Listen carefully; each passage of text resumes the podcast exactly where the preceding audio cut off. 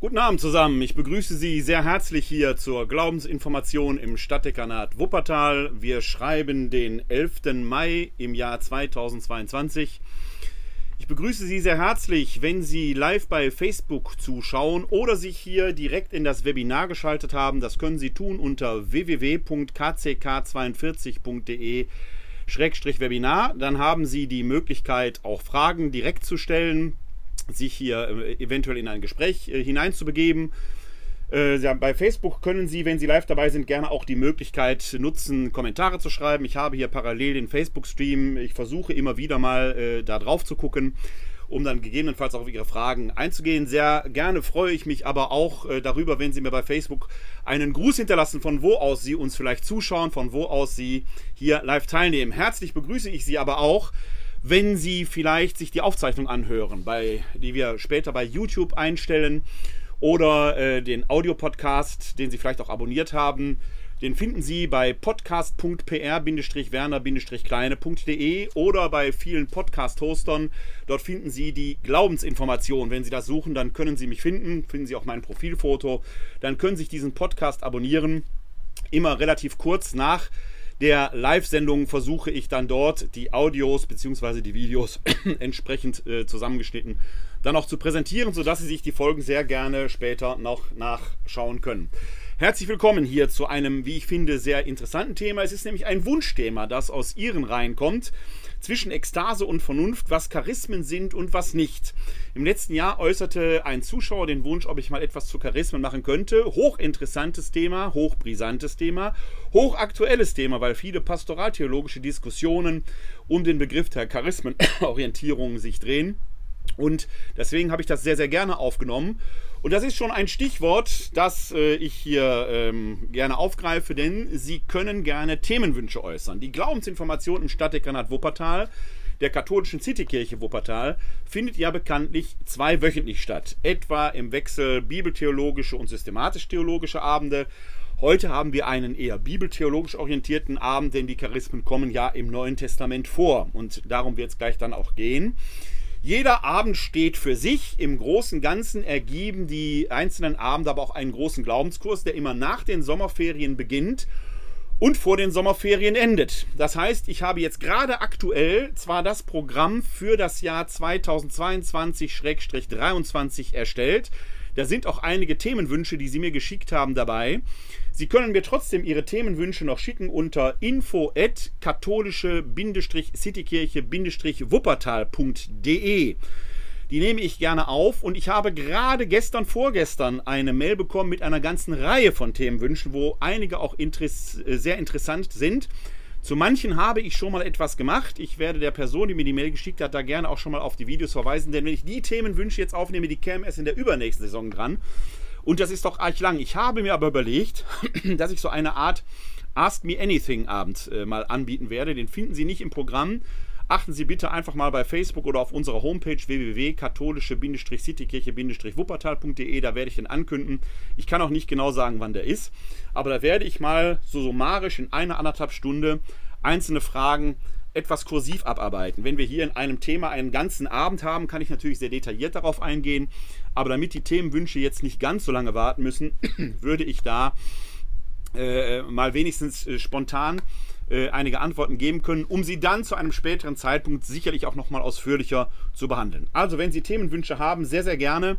Äh, schicken Sie mir eine E-Mail an info at katholische-citykirche-wuppertal.de. Die kommt direkt zu mir.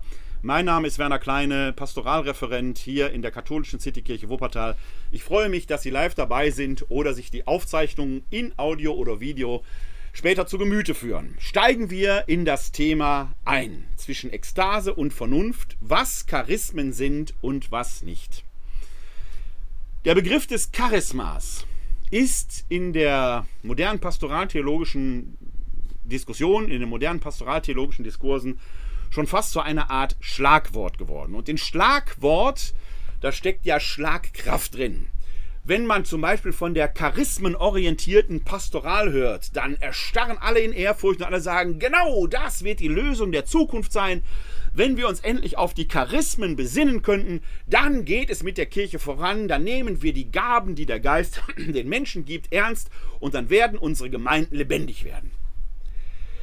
Da wird schon seit Jahren von erzählt und es geht doch nicht so richtig voran. Im Gegenteil, den Lippenbekenntnissen folgen selten Taten. Oder wie ich es manchmal mit dem Charme meines Ruhrgebietsgemütes sage, die Lippenbekenntnisse bekommen auch schnell Herpes. Woran liegt das?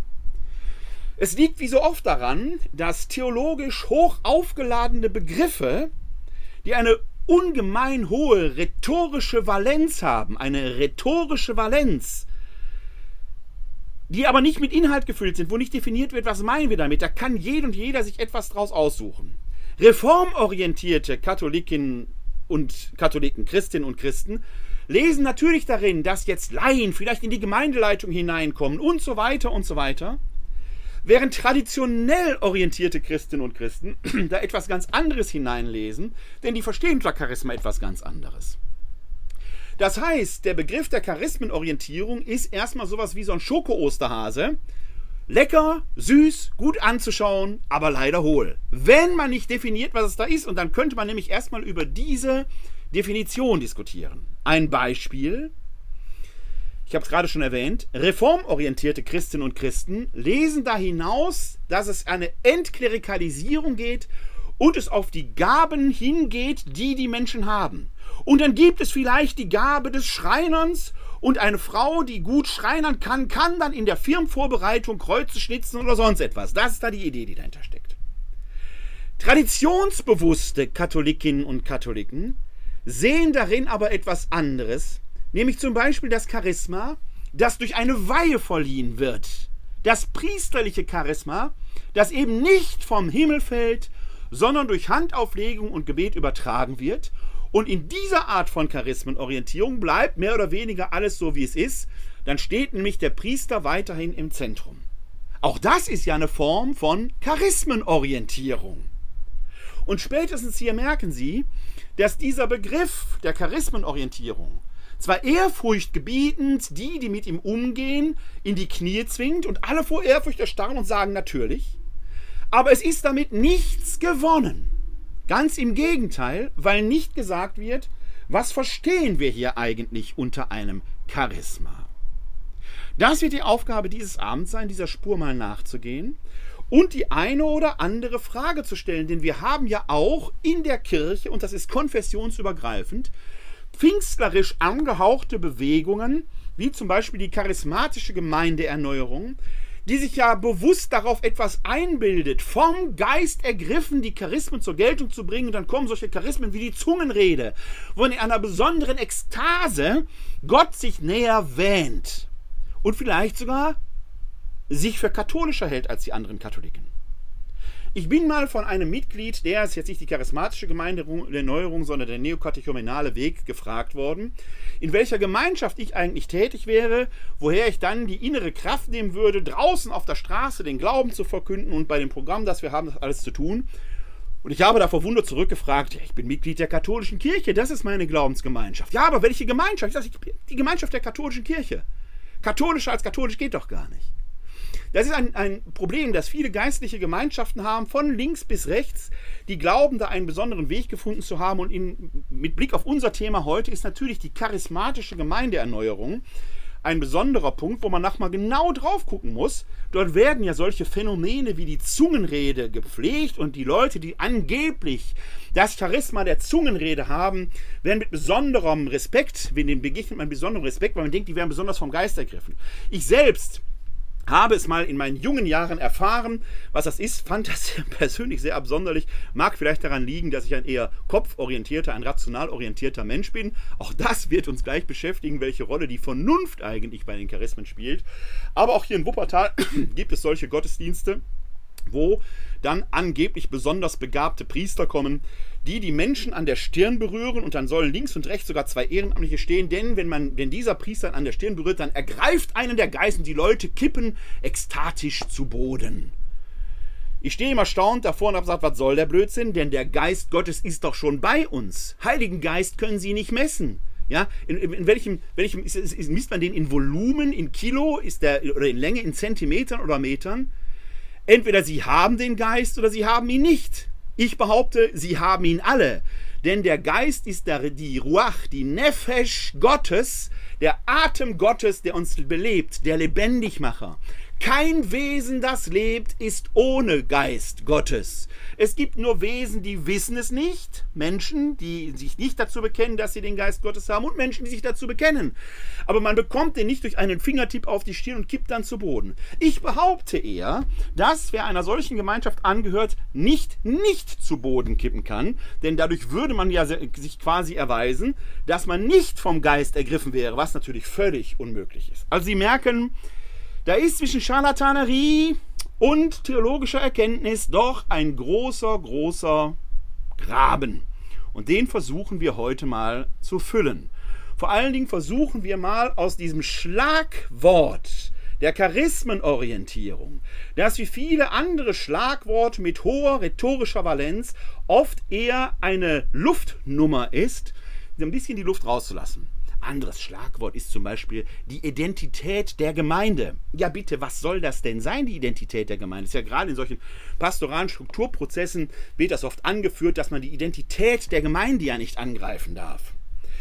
Ja, die Identität der Gemeinde ist Christus. Wenn Christus nicht die innere Mitte der Gemeinde ist, dann ist, hat eine Gemeinde keine wirkliche christliche Identität. Aber Christus ist doch immer derselbe. Er war, er ist und er wird sein, der er halt nur ist. Das heißt, er ist hier in Wuppertal der gleiche wie in München, der gleiche wie in Paris, der gleiche wie in Kiew. Die Identität der Gemeinde ist durch Christus geprägt. Was die Leute meinen, ist das Profil der Gemeinde. Ein Profil ändert sich aber. Wenn Sie mein Profil heute sehen, im Jahr 2022, ich bin 56 Jahre alt, sieht mein Profil ein bisschen anders aus als vor 30, 40 Jahren. Profile können sich ändern. Die Identität, die bleibt. Da haben Sie wieder ähnlich einen Begriff, der rhetorisch unglaublich aufgeladen ist, wo alle sofort zusammenzucken. Wenn man da aber mal mit der Nadel dran pickt, ist sofort die Luft weg. Was also sind Charismen?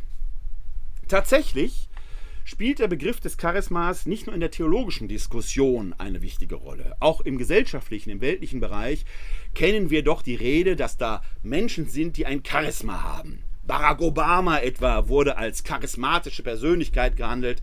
Ja, selbst Angela Merkel, da sagt eine, die hat ein besonderes Charisma.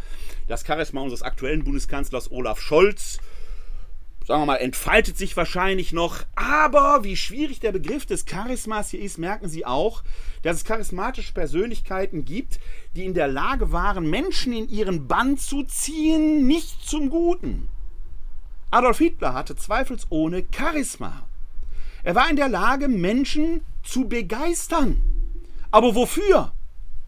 Spätestens hier merken Sie schon, dass der Begriff des Charismas nicht zwingend positiv ist, sondern erstmal eine Wesenseigenschaft eines Menschen beschreibt, die durchaus zum Negativen verwendet werden kann. Was also würde der Begriff der Charismenorientierung bedeuten, dass wir auch charismatischen Persönlichkeiten hinterherrennen, die nichts Gutes im Sinn haben? Tatsächlich hat der Soziologe Max Weber schon zu Beginn des 20. Jahrhunderts eine Herrschaftstypologie zugrunde gelegt, in der der Begriff des Charismas eben auch eine Rolle spielt. Max Weber unterscheidet drei Herrschaftstypen und bei allen kommt der Begriff des Charismas zum Ausdruck. Er unterscheidet dort nämlich zwischen dem legalen Charisma, dem traditionalen Charisma und dem personalen Charisma. Im legal-charismatischen Herrschaftstypus, da merken Sie schon, spielt eine gesetzliche äh, äh, Orientierung, also eine legalistische Orientierung eine Rolle.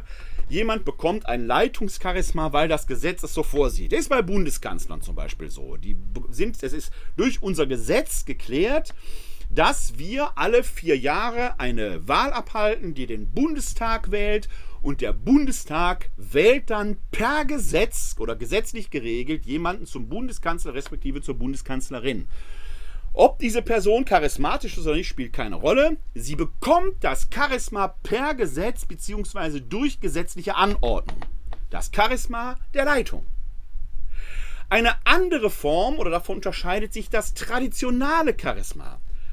Anders als bei der gesetzlichen Regelung ist beim traditionalen Charisma nach Max Weber ein Brauch zugrunde liegt, eine Tradition. Das ist zum Beispiel bei uns in der katholischen Kirche so.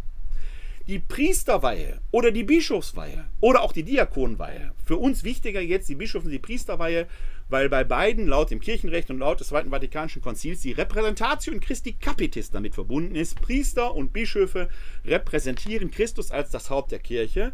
Und dieses Charisma haben die nicht aus sich heraus, weil der Geist Gottes in ihnen so aufleuchtet und das so sagt. Nein, sie bekommen es, weil sie berufen sind. Nicht von Gott übrigens. Wer da Stimmen hört, hat vielleicht ein psychologisches Problem. Die Berufung geschieht durch einen Bischof oder durch den Papst. Sie können sich berufen fühlen wie sonst was. Wenn Sie keinen Bischof finden, der Sie weiht, werden Sie nicht zum Priester geweiht.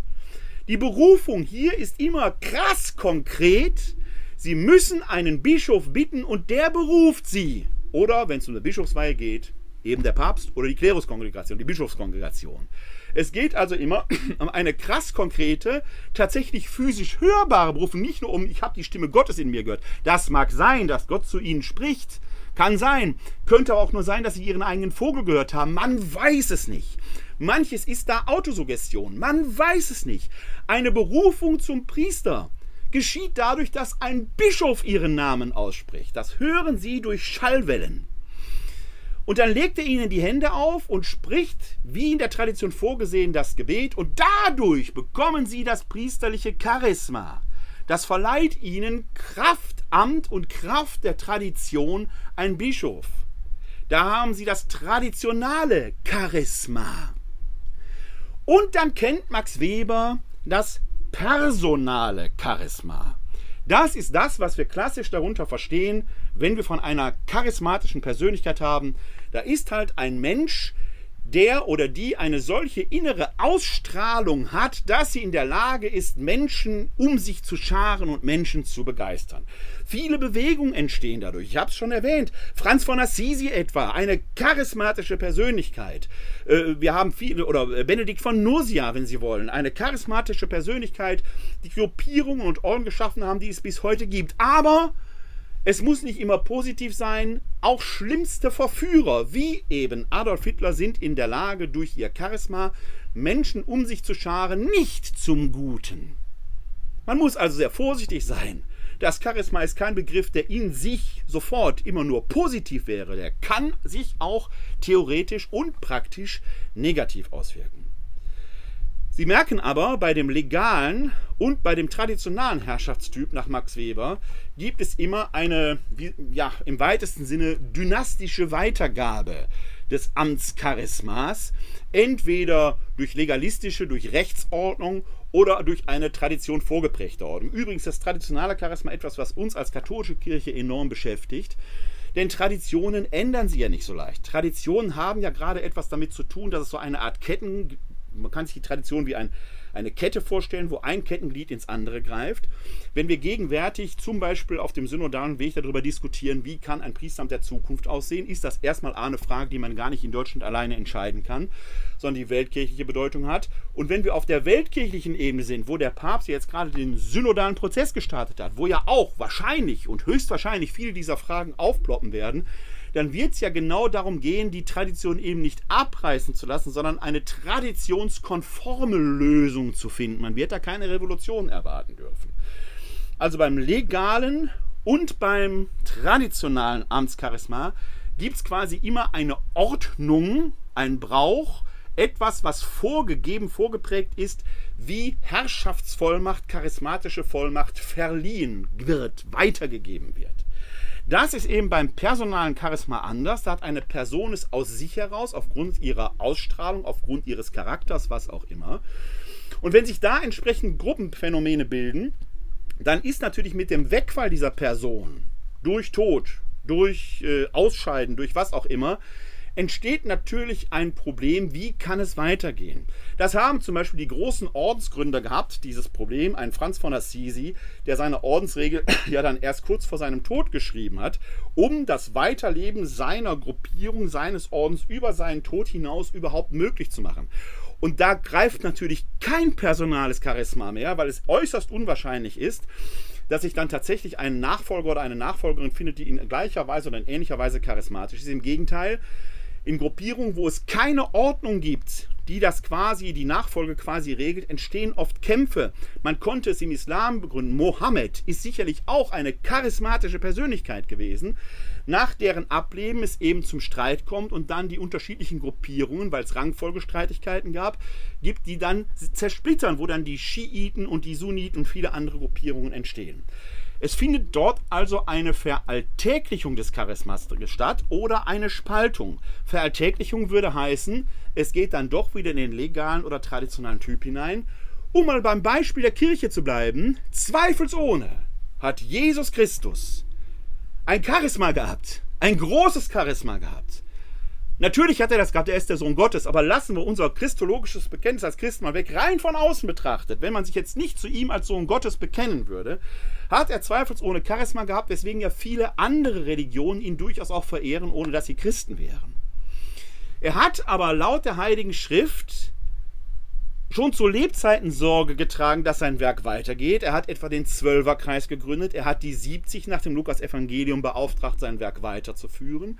Beim letzten Abendmahl, dieses Tut dies zu meinem Gedächtnis, gibt er den Auftrag, über den Tod hinaus soll es weitergehen.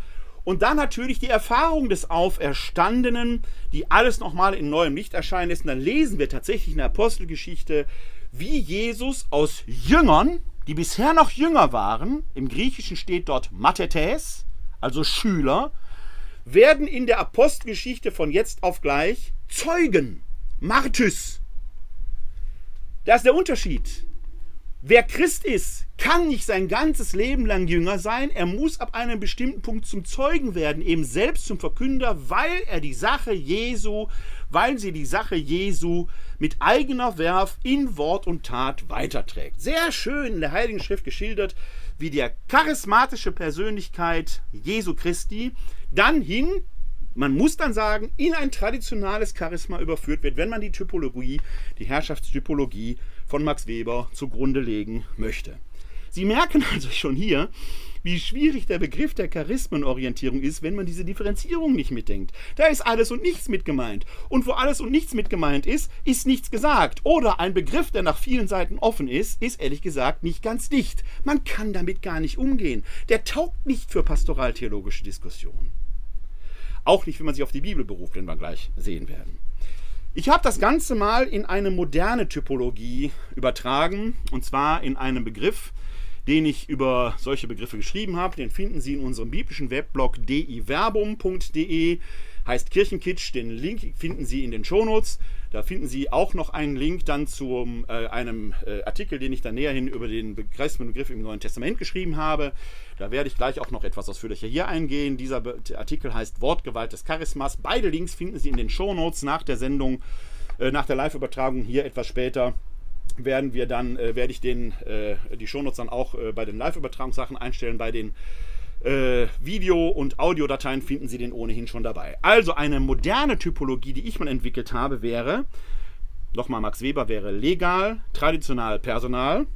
Eine moderne Typologie könnte sein, wir haben es bei den modernen Charismen entweder bei, um Special Gifts zu tun, englisch gesprochen, Special Gifts, also Spezialgeschenke. Das wäre zum Beispiel die Weihe.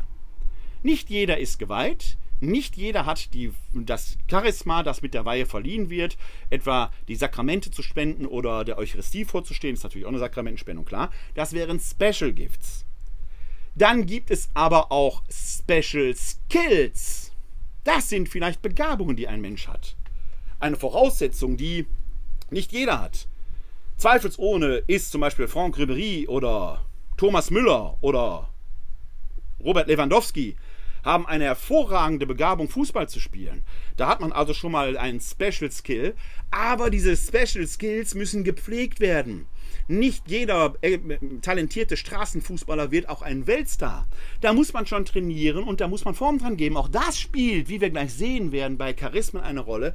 Man hat die nicht einfach, man muss sie dann auch pflegen, spezialisieren und weiterentwickeln. Also wir haben die Special Gifts. Da bekommt man was durch einen traditionellen oder legalen Akt, zum Beispiel die Weihe. Wir haben davon unterschieden die Special Skills. Begabungen, die man aufgrund einer Vorveranlagung einfach hat, die man aber weiterentwickeln kann. Und dann gibt es die Special Personalities, also das sind diese klassischen charismatischen Persönlichkeiten. Aber noch einmal sagt, sei gesagt, zweifelsohne hatten solche merkwürdigen Typen und Verbrecher wie Hitler ein Charisma, andere Diktatoren auch, sonst wären die gar nicht auf diesen Posten gekommen. Wer jetzt rein von einer Charismenorientierung völlig unkritisch daherredet, merkt spätestens hier, das kann auch höchst problematisch sein, wenn man da nicht genau drauf guckt und den Charismen nicht hinterfragt.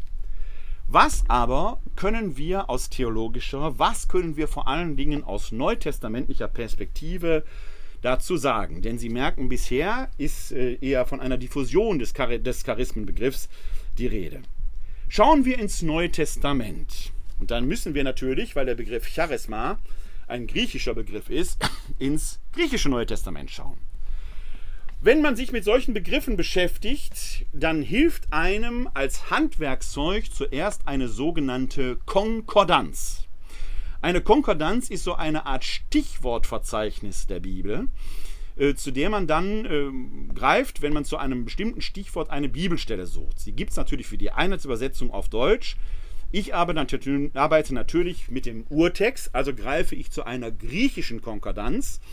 Ich hätte Ihnen jetzt gerne gezeigt, die liegt leider mein Exemplar zwei Etagen tiefer. Es gibt also eine äh, vollständige kon griechische Konkordanz für, den, für das griechische Neue Testament.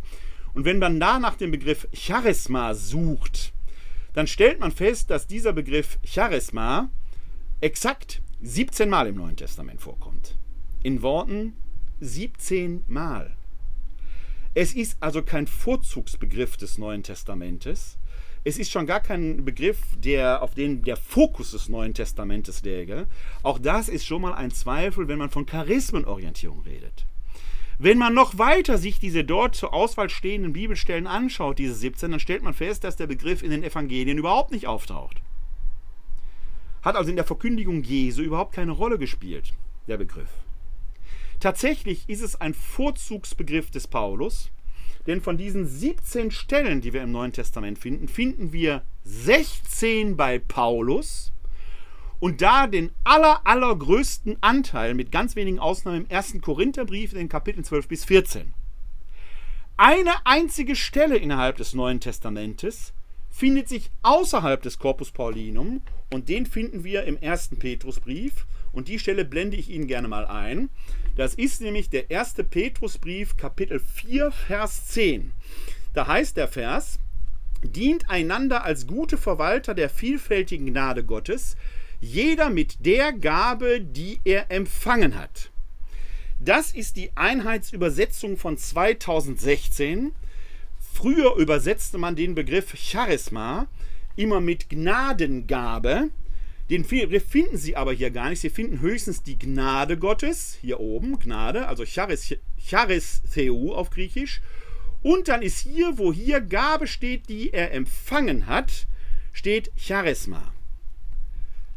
Machen wir eine kleine Zäsur, ein bisschen Sprachspiel. In Charisma steckt Charis drin, die Gnade. Da ist auch gleich wichtig für unser Verständnis, ein Charisma bekommt man also aufgrund eines göttlichen Gnadenaktes. Es geht also offenkundig gerade nicht um Begabungen, die man qua Amt, qua Geburt oder sonst was mitbringt, sondern etwas, was von Gott verliehen wird. Dann bekommt es. Es ist nicht aus sich heraus da. Oder zumindest kann der Mensch sich nicht auf seine Skills einbilden sondern er muss dankbar sein dafür, dass er diese Gnade, diesen Gnadenerweis bekommen hat. Gleichzeitig ist Charisma eben dann die Gnadengabe, die er empfangen hat. Beim ersten Petrusbrief ist jetzt aber wichtig zu beachten, und ich blende Ihnen die Stelle gerne noch einmal ein, damit Sie die sehen können. Der erste Petrusbrief entsteht im ausgehenden ersten Jahrhundert. Das ist bei den Paulusbriefen, insbesondere beim ersten Korintherbrief, den schauen wir uns gleich an anders. Der erste Korintherbrief entsteht rund 50 Jahre vorher, so um das Jahr 50 herum ist er geschrieben worden. Im ersten Petrusbrief ist die Traditionalisierung der Kirche, die Institutionalisierung der Kirche schon weit fortgeschritten.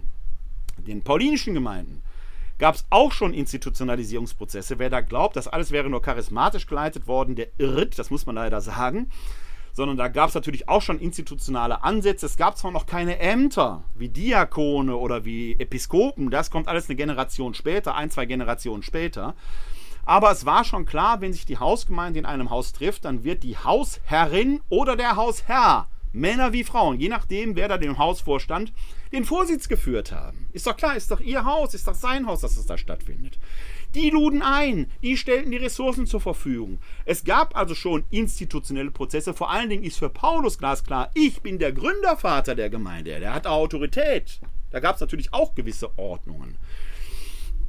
Aber es ist die Institutionalisierung als solches ist bei Paulus noch nicht so ausgeprägt wie im ersten Petrusbrief. Im ersten Petrusbrief können wir schon davon ausgehen, dass es eben durchaus Gemeindeordnungen gab, es finden, wir finden dort eben solche Sätze, dass er wie die anderen Ältesten ein Mitältester ist. Also da gab es schon Leute, die hatten wahrscheinlich, traditional würde man sagen, durch Handauflegung und Gebet, eine entsprechende Vollmacht erhalten, ein entsprechendes Amt inne. Ob das so ausdifferenziert war wie heute oder anders differenziert, das kann man dahingestellt sein lassen. Es gab auf jeden Fall schon eine geprägte Ordnung. So, und das finden wir eben hier. Dient einander als gute Verwalter der vielfältigen Gnade Gottes, jeder mit der Gabe, die er empfangen hat. Und hier im ersten Petrusbrief kann man unter dem, die er empfangen hat, schon subsumieren, die er durch einen entsprechenden Akt verliehen bekommen ist, wozu er beauftragt wurde. Gerade nicht so aus sich heraus, jeder macht ja, was er will, sondern da gibt es schon eine entsprechende Ordnung ist die einzige Verwendung des Begriffs Charisma außerhalb des Corpus Paulinum. Sie merken also schon hier, wie vorsichtig man auch von dieser Ebene aus mit dem Begriff des Charismas sein muss. Das ist jetzt kein neutestamentlicher Vorzugsbegriff, in dem alle Lösungen begründet wären, sondern der taucht sehr konzentriert in drei Kapiteln, eigentlich sogar nur in zwei Kapiteln im ersten Korintherbrief auf. Da spielt er eine Rolle in 1 Korinther 12 bis 14, wobei 1 Korinther 13 die sogenannte hohe Lied der Liebe bei Paulus ist, in dem es äh, ja darum geht, dass die Liebe eigentlich ein handlungsleitendes Prinzip ist. Und da schauen wir jetzt gleich mal rein in diese 2-3 Kapitel, die mit dem Begriff des Charismas in eine bestimmte Rolle spielen. Und wir beginnen einmal unmittelbar mit 1 Korinther 12, 1. Da rufe ich mal eben die Seite auf. Ich blende Ihnen das noch ein. Hier sehen Sie noch den ersten Petrusbrief. Jetzt schauen wir nach 1 Korinther 12, 1. Vielleicht ein kurzer Satz, ich blende mich nochmal ein, den Text bekommen Sie gleich nochmal zu sehen. Vielleicht ein ganz kurzer Satz zum ähm, ersten Korintherbrief. Oder überhaupt zur Beziehung zwischen Paulus und der korinthischen Gemeinde. Korinth liegt äh, am Golf von Korinth, wie man schon sagt, also am Peloponnes. Das ist diese schmale Landbrücke zwischen äh, dem Festland Griechenland und dieser großen Halbinsel eine ganz äh, wichtige, strategisch wichtige und bedeutsame Stadt, eine Hafenstadt. Man könnte Korinth etwa mit äh, dem Hamburg äh, des heutigen, des heutigen Hamburg vergleichen, ist das Hamburg der Antike. Eine sehr bunte, eine sehr laute Stadt, strategisch ganz wichtig, weil dort viele Schiffe, viele Händler anlandeten und man hatte quasi über diese schmale Landbrücke eine Landverbindung geschaffen, sodass man die Schiffe dort an Land zog, über Land auf die andere Seite brachte, dort wieder zu Wasser ließ, dann konnten die weiterfahren. Das heißt, die sparten sich quasi die Umrundung des Peloponnes. Also eine sehr trubelige, eine sehr wichtige, eine strategisch bedeutsame Stadt. Dass Paulus gerade in dieser Stadt, die sicherlich nicht nur vor Leben pulsiert hat, sondern auch ein wichtiger Kommunikationsort war, den Glauben verkündet hat, liegt auf der Hand. Von der paulinischen Verkündigungsstrategie wissen wir, dass er zuerst oft in die Synagogen gegangen ist, dort gepredigt hat, sich sicherlich auch an die Juden gerichtet hat, aber in den Synagogen befanden sich auch die sogenannten äh, Gottesfürchtigen. Das waren Heiden, also Nicht-Juden, die mit dem jüdischen Monotheismus sympathisierten, aber aus die, die 613 Geh- und Verbote der Torah nicht übernehmen wollten, äh, deshalb nicht zum Judentum übertraten. Und diesen Gottesfürchtigen, die hatte Paulus sicherlich in besonderer Weise im Blick, denn den konnte er anbieten, ihr könnt euch in Jesus Christus zu diesem einen Gott bekennen, denn der Gott und Vater Jesu Christi ist eben auch der Gott Abrahams, Isaaks und Jakobs, auf den sich die Juden berufen. Das machte den Erfolg der paulinischen Verkündigung aus, weswegen seine ersten äh, äh, ähm, Gefolgschaften oft aus dem Umkreis der Synagogen stammten. Wer letzten Sonntag in einem römisch-katholischen Gottesdienst war, konnte dort eine entsprechende Erzählung aus der Apostelgeschichte hören, wo diese paulinische Missionsmethode deutlich war, dass das nicht zum konfliktfrei war und zu Konflikten mit den jüdischen Gemeinden führten, liegt auf der Hand. Korinth war aber jetzt eine besondere Stadt, die war voll Leben und die Korinther scheinen ein eigenes Völkchen gewesen zu sein. Äh, sagen wir mal so, der Unterschied ist vielleicht, wie soll man das sagen, äh, wenn Sie auf der Reeperbahn sind äh, und bewegen sich jetzt hier in Wuppertal oder in München oder von mir aus auch in Dresden oder Erfurt, dann ist die Reeperbahn sicherlich etwas besonders Exaltiertes äh, wo man vielleicht auch äh, ja, besonders extrovertiert lebt. Die Korinther waren ein extrovertiertes Volk. Die hielten einiges auf sich.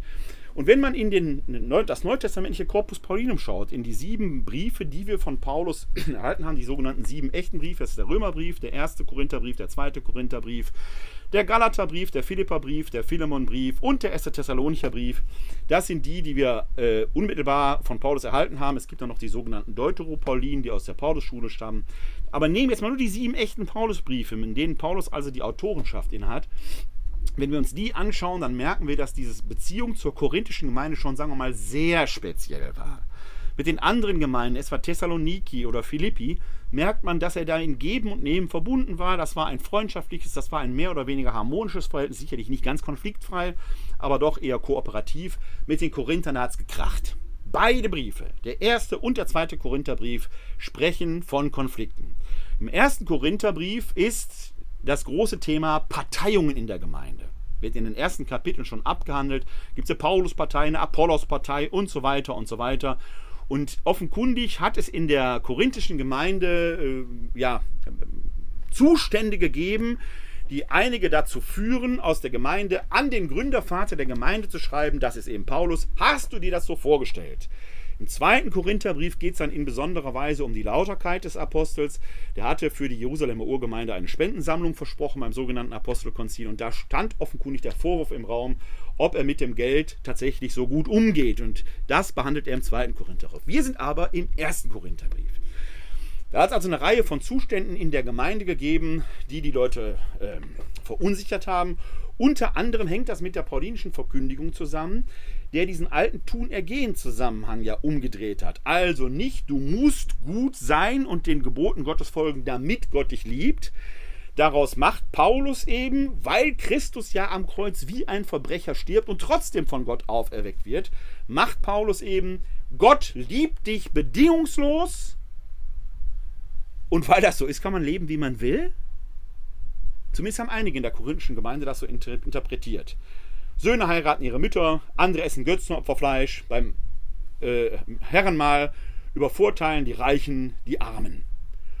Und da schreiben einige aus der korinthischen Gemeinde einen Brief an Paulus und fragen ihn, hast du dir das so vorgestellt?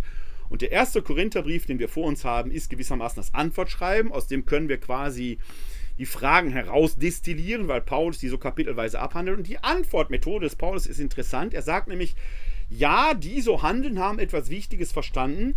Man kann tatsächlich nicht aus der, Sünde, aus der Liebe Gottes fallen, weil wir der Sünde gestorben sind, weil Gott in seinem Geist in uns wohnt, können wir ja nicht mehr von Gott abgesondert, also Sünder sein. Das geht gar nicht mehr.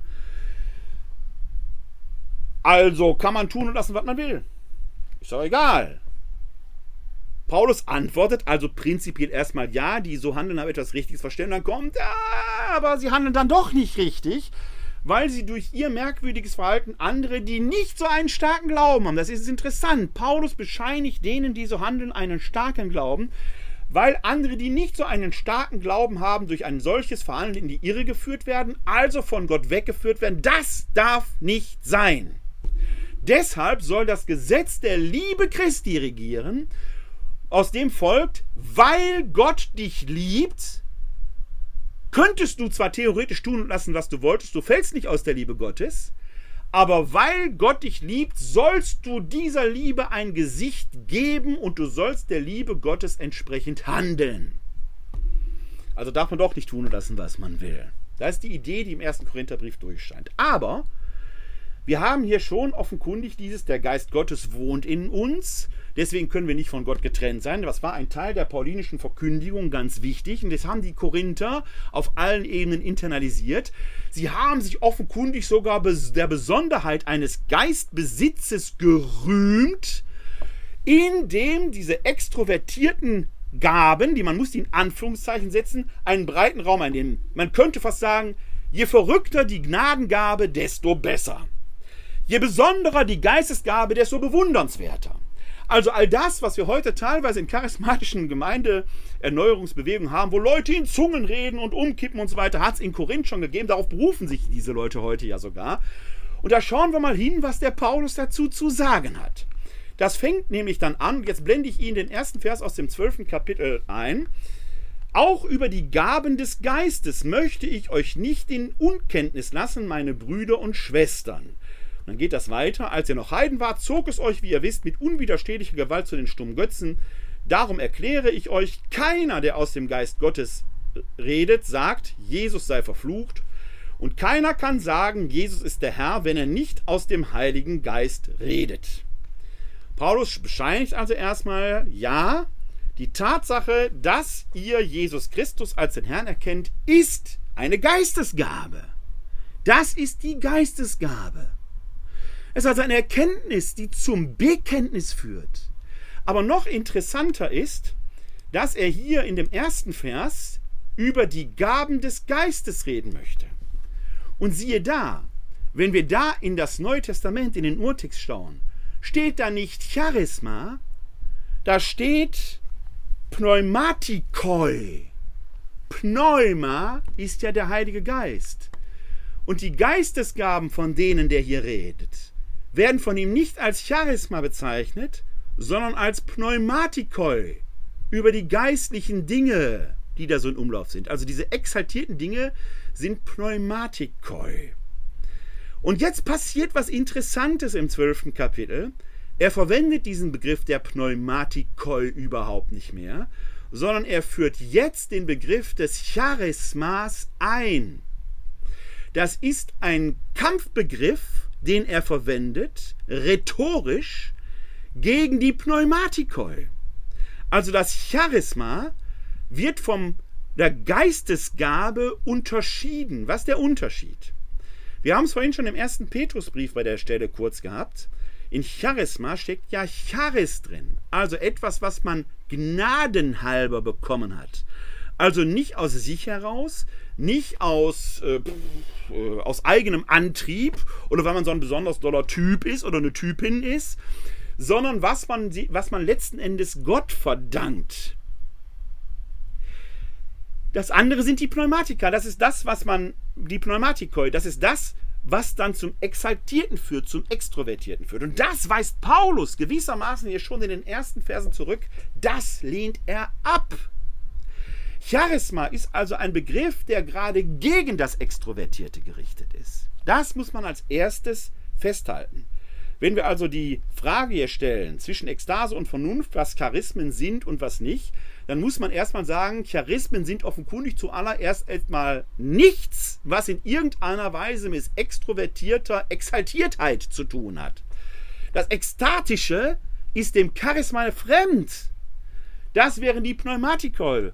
Und dass Paulus sich damit sehr schwer tut, werden wir gleich im weiteren Verlauf noch sehen.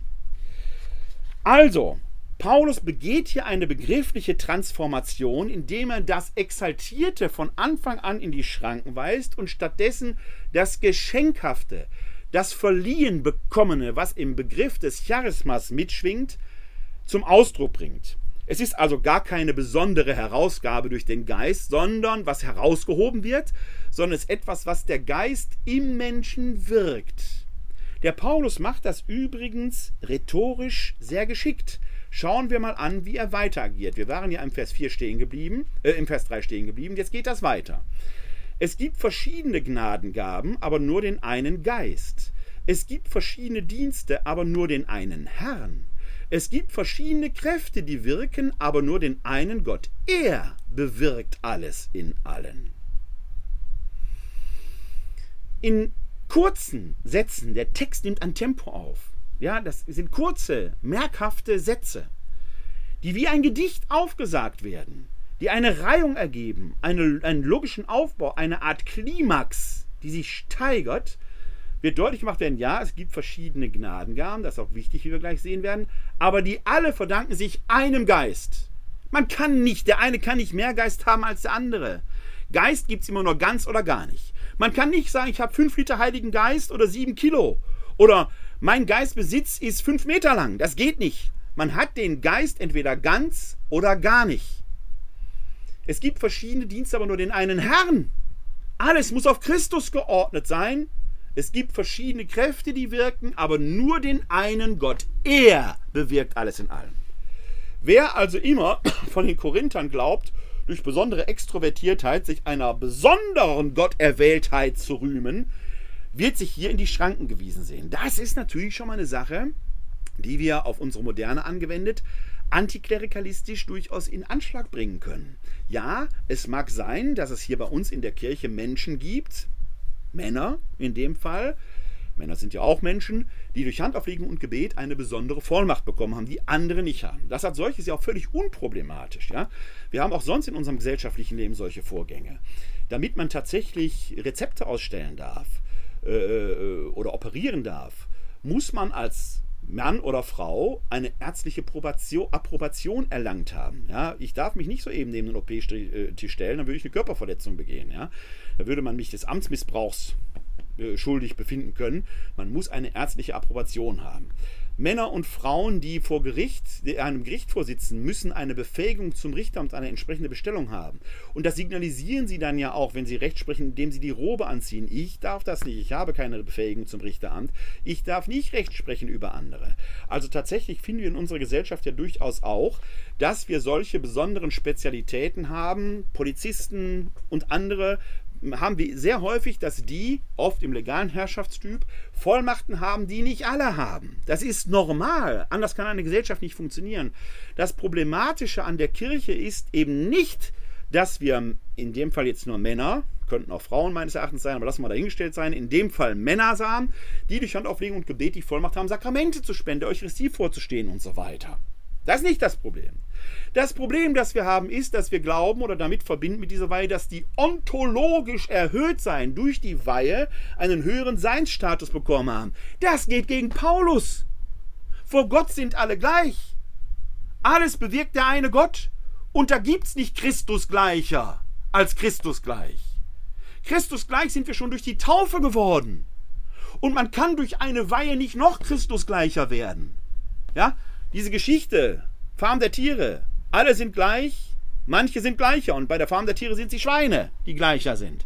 Das funktioniert eben nicht und darauf gibt es keinen biblischen Begriff drauf. Also das Problem ist nicht, dass wir etwas wie die Weihe haben, sondern dass sich im Laufe der Jahrhunderte damit ein Bewusstsein oder eine Idee entwickelt hat, die eine bestimmte Kaste über die anderen ontologisch, seinsmäßig erhöht. Und damit sind eine ganze Reihe von Problemen gefunden, die unter anderem bis hin zum, zur Missbrauchskrise führen. Nicht automatisch, aber die doch erheblich damit zu tun. Das sind ja die Dinge, mit denen sich der synodale Weg eben durchaus befasst.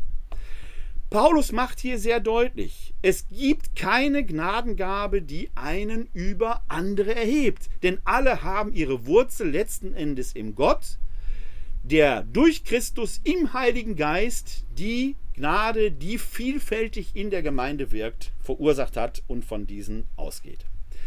Schauen wir jetzt mal an, was Paulus weiter ausführt, denn es geht jetzt um die Art der Gnadengaben. Jedem aber wird die Offenbarung des Geistes geschenkt. Es geht jetzt um die Verse 7 bis 11. Jedem aber wird die Offenbarung des Geistes geschenkt, damit sie anderen nützt. Dem einen wird vom Geist die Gabe geschenkt, Weisheit mitzuteilen, dem anderen durch denselben Geist Erkenntnis zu vermitteln, einem anderen in demselben Geist Glaubenskraft, einem anderen in dem einen Geist die Gabe, Krankheiten zu heilen, einem anderen die Kräfte, Machttaten zu wirken, einem anderen prophetisches Reden, einem anderen die Fähigkeit, die Geister zu unterscheiden, wieder einem anderen verschiedene Arten von Zungenrede, einem anderen schließlich die Gabe, sie zu übersetzen.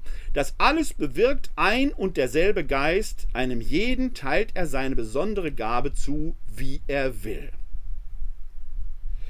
Diese Auflistung der verschiedenen Gnadengaben ist alles andere als zufällig. Sie merken hier, dass es eben nicht darum geht, dass irgendjemand Special Skills hat, also irgendwelche Begabungen, sondern die Gaben, die hier adressiert werden, dienen alle der Verkündigung und dem Gemeindeaufbau. Es sind Gaben, die mit dem Verkündigungsdienst zu tun haben in Wort und Tat.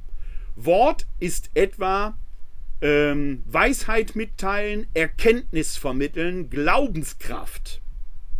Tat ist die Gabe, Krankheiten zu teilen, Machttaten zu wirken. Da haben Sie die Tat. Dann gibt es die prophetische Rede. Die prophetische Rede wird uns gleich noch besonders beschäftigen. Die prophetische Rede hat viel mit Vernunft zu tun, wie wir gleich im 14. Kapitel sehen werden. Und dann taucht auch die Zungenrede auf, die aber hier schon, die Zungenrede ist ein höchst problematisches Charisma, auch für Paulus, wie wir gleich sehen werden. Es scheint aber in der korinthischen Gemeinde eine besondere Bedeutung gespielt zu haben. Deswegen kommt er daran nicht vorbei. Er muss sich damit auseinandersetzen. Interessant ist aber schon, dass er hier in Vers 4 schon sagt, einem anderen die Gabe der Zungenrede, wieder einem anderen die Gabe, sie zu übersetzen. Also die Zungenrede gibt es nie für sich alleine, sondern immer nur in Verbindung mit einem Charisma, nämlich einem Übersetzer-Charisma. Später im 14. Kapitel, ich spoiler hier ein wenig, wird er sagen, was hilft dieses plappernde, atonale Geschwätz, das kein Mensch versteht, wenn es keinen gibt, keinen Propheten gibt, der es übersetzt. Und er wird dann später sagen, eigentlich braucht die Zungenrede dann gar nicht, wenn ihr sowieso einen Propheten habt, der sowieso von sich aus übersetzen kann. Also später wird er sagen, die Zungenrede ist eigentlich etwas völlig Überflüssiges, was es als solches nicht braucht. Er leugnet nicht, dass es das gibt, dass es als Phänomen gibt. Das würde er nicht tun, weil er damit Leute vor den Kopf stoßen würde. Aber er sagt, es ist eigentlich unsinnig. Unterm Strich also braucht man die Zungenrede gerade nicht. Ist bemerkenswert, sehen wir gleich im 14. Kapitel. Wir sehen aber hier schon an dieser Stelle, worum es bei den Charismen geht. Es geht nämlich nicht einfach um irgendwelche Begabungen, die man nur halt hat und die man dabei bringt, sondern es geht um Aufgaben, Funktionen, die im Dienst der Verkündigung in Wort und Tat stehen, die damit auch dem Gemeindeaufbau und dem Gemeindeorganismus dienen. Und es verwundert überhaupt nicht, dass Paulus genau dieses Bild vom Organismus im Folgenden näher entfaltet. Schauen wir da mal in den Text.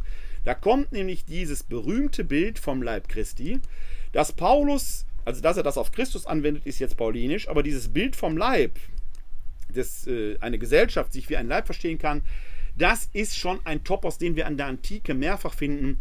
Man denke nur äh, an diese berühmte Rede eines Patriziers im alten Rom, eines Senators, der äh, seine Mitpatrizier warnt, wenn wir hier die Plebejer äh, übergehen, dann wird der staatliche Organismus unseres römischen Staates zusammenbrechen. Der ist nämlich auch wie ein Leib.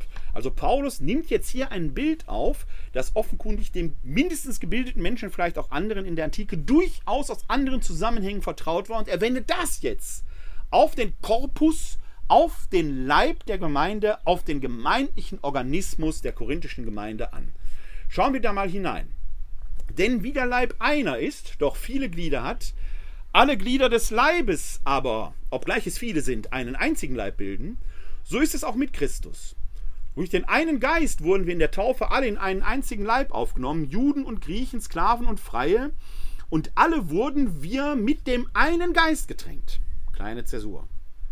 Nochmal betont Paulus hier, dass es kein Über und Unter in den Charismen gibt, in den Gnadengaben. Es ist immer der eine Geist, der vielfältig wirkt. Aber man kann an einer Gnadengabe, und das macht er hier schon deutlich, nicht erkennen, einer hat mehr Geist als der andere. Geist gibt es ganz oder gar nicht. Und der Geist organisiert die Gemeinde. Man kann sich selber auf eine vermeintliche besondere Begabung also nicht, nicht einbilden, sondern man muss dankbar sein, weil es eben eine Gnade ist, die der Geist jemandem verliehen hat. Man kann sich gar nichts darauf einbilden. Man darf es nicht, weil man damit den Geist persönlich quasi beleidigen würde. Das ist das, was Paulus hier in den Mittelpunkt stellt. Dann geht es weiter. Auch der Leib besteht nicht nur aus einem Glied, sondern aus vielen Gliedern. Wenn der Fuß sagt, ich bin keine Hand, ich gehöre nicht zum Leib, so gehört er doch zum Leib. Und wenn das Ohr sagt, ich bin kein Auge, ich gehöre nicht zum Leib, so gehört es doch zum Leib. Wenn der ganze Leib nur Auge wäre, wo bliebe dann das Gehör? Wenn er nur Gehör wäre, wo bliebe dann der Geruchssinn? Nun aber hat Gott jedes einzelne Glied so in den Leib eingefügt, wie es seiner Absicht entsprach. Während alle zusammen ein, wären alle zusammen ein Glied, wo bliebe dann der Leib? So aber gibt es viele Glieder und doch nur einen Leib. Das Auge kann nicht zur Hand sagen, ich brauche dich nicht. Der Kopf wiederum kann nicht zu den Füßen sagen, ich brauche euch nicht. Im Gegenteil, gerade die schwächer scheinenden Glieder des Leides sind unentbehrlich. Denen, die wir für weniger edel ansehen, erweisen wir umso mehr Ehre und unseren weniger anständigen Gliedern begegnen wir mit umso mehr Anstand, während die Anständigen das nicht nötig haben. Gott aber hat den Leib so zusammengefügt, dass er den benachteiligten Glied umso mehr Ehre zukommen ließ, damit im Leib kein Zwiespalt entstehe, sondern alle Glieder einträchtig füreinander sorgen. Wenn darum ein Glied leidet, leiden alle Glieder mit. Wenn ein Glied geehrt wird, freuen sich alle Glieder mit. Ihr aber seid der Leib Christi und jeder Einzelne ist ein Glied an ihm. Jede und jeder Einzelne hat also im Gesamtorganismus seine Aufgabe.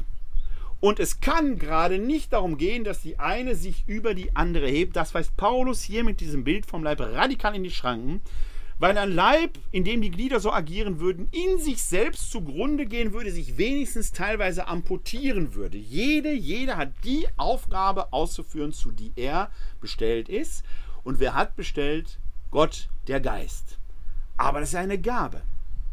Sehr schön übrigens dieses Bild, das Paulus bringt, indem er nicht nur die edlen Glieder, das Auge, den Mund, die Hände, die Füße nimmt, sondern auch denen die Glieder erwähnt, die am Leib eine wichtige Rolle spielen, denen man weniger Achtung entgegenbringt. Also damit adressiert er genau die Gaben, die offenkundig im Bewusstsein der Korinther nicht ganz so hoch gestehen haben mögen. Weil er sagt, gerade die Körperteile, denen man wenig Achtung entgegenbringt, und das ist durchaus mit einer gewissen Prise Humor erzählt. Man darf das Wort Gottes nicht immer so bier ernst nehmen. Es ist ja in den Alltag hineingesprochen der Menschen. Und da wird man sich in einer gewissen Weise auch amüsiert haben darüber, was wird er gemeint haben? Er wird den Darm gemeint haben. Jeder und jeder weiß, wer schon mal Durchfall hatte, da leidet der ganze Körper mit. Man kann noch so intelligent sein, man kann sich noch so intellektuell wählen. Wenn sie nicht von der Schüssel kommen, helfen die hellsten Gedanken nichts. Dann muss alles erstmal raus. Und das spricht Paulus hier an. Deshalb sollte man den Gliedern, denen man eigentlich nicht so viel Beachtung stellt, durchaus besondere Ehre angedeihen lassen, denn die können alles zum Erliegen bringen. Also das Bild, das Paulus hier bringt, ist mit einer gehörigen Portion Humor erzählt und bringt unmittelbar zum Ausdruck, dass eben keine Über- und Unterordnung der äh, Gnadengaben gedacht werden kann, deren Besitz man sich in einer besonderen Weise zu rühmen vermag. Wir hatten aber vorhin schon gesehen, dass Paulus da ja offenkundig äh, die Gnadengaben auch auf eine bestimmte Funktion hin adressiert, dass es nämlich darum geht, um Verkündigung in Wort und Tat und Gemeindeaufbau. Und das kommt jetzt nochmal, wenn wir in die Verse 28 folgende schauen. Da heißt es nämlich, so hat Gott in der Kirche die einen erstens als Apostel eingesetzt, zweitens als Propheten, drittens als Lehrer. Ferner verlieh er die Kraft, Machttaten zu wirken, sodann die Gaben, Krankheiten zu heilen, zu helfen, zu leiten, endlich die verschiedenen Arten von Zungenrede. Sind etwa alle Apostel, alle Propheten, alle Lehrer? Haben alle die Kraft, Machttaten zu wirken? Besitzen alle die Gabe, Krankheiten zu heilen? Reden alle in Zungen? Können alle übersetzen? Der Fragenkatalog macht nochmal sehr deutlich, dass es hier tatsächlich um die Vielfalt geht und dass sich das ausdifferenzieren muss, dass sich das auszudifferenzieren hat, dass das, diese Differenzierung gerade Gott gewollt ist. Aber noch einmal, zählt Paulus jetzt hier nicht irgendwelche Gaben auf, die irgendjemand kannt, äh, also die Gabe des Kaffeekochens oder des Schreiners. Es sind alles Gaben, die erstmal primär in den Dienst der Verkündigung gestellt sind. Und er erwähnt er als erstes Apostel, Propheten und Lehrer in dieser Reihenfolge. Über den Apostelbegriff kann man trefflich streiten. Der Apostelbegriff ist im Neuen Testament alles andere als klar definiert. Für Lukas sind es offenkundig exklusiv die Zwölf, der Zwölferkreis. In der Apostelgeschichte wird ja deutlich, dass Apostel nur sein konnte, wer von Anfang an bei der Nachwahl des frei gewordenen Postens, der durch Judas Thaddeus, äh, nicht Judas Thaddeus, Judas Iskariot äh, frei geworden ist, spielt es ja eine Rolle, dass die, diese Symbolzahl der zwölf wieder aufgefüllt werden soll, die für die zwölf Stämme Israel steht. Und da kommt nur ein Kandidat in Frage, der von Anfang an dabei und Zeuge der Auferstehung war. Und das betrifft nur zwei Personen, von denen dann der Matthias gewählt wird. Das ist der lukanische Apostelbegriff.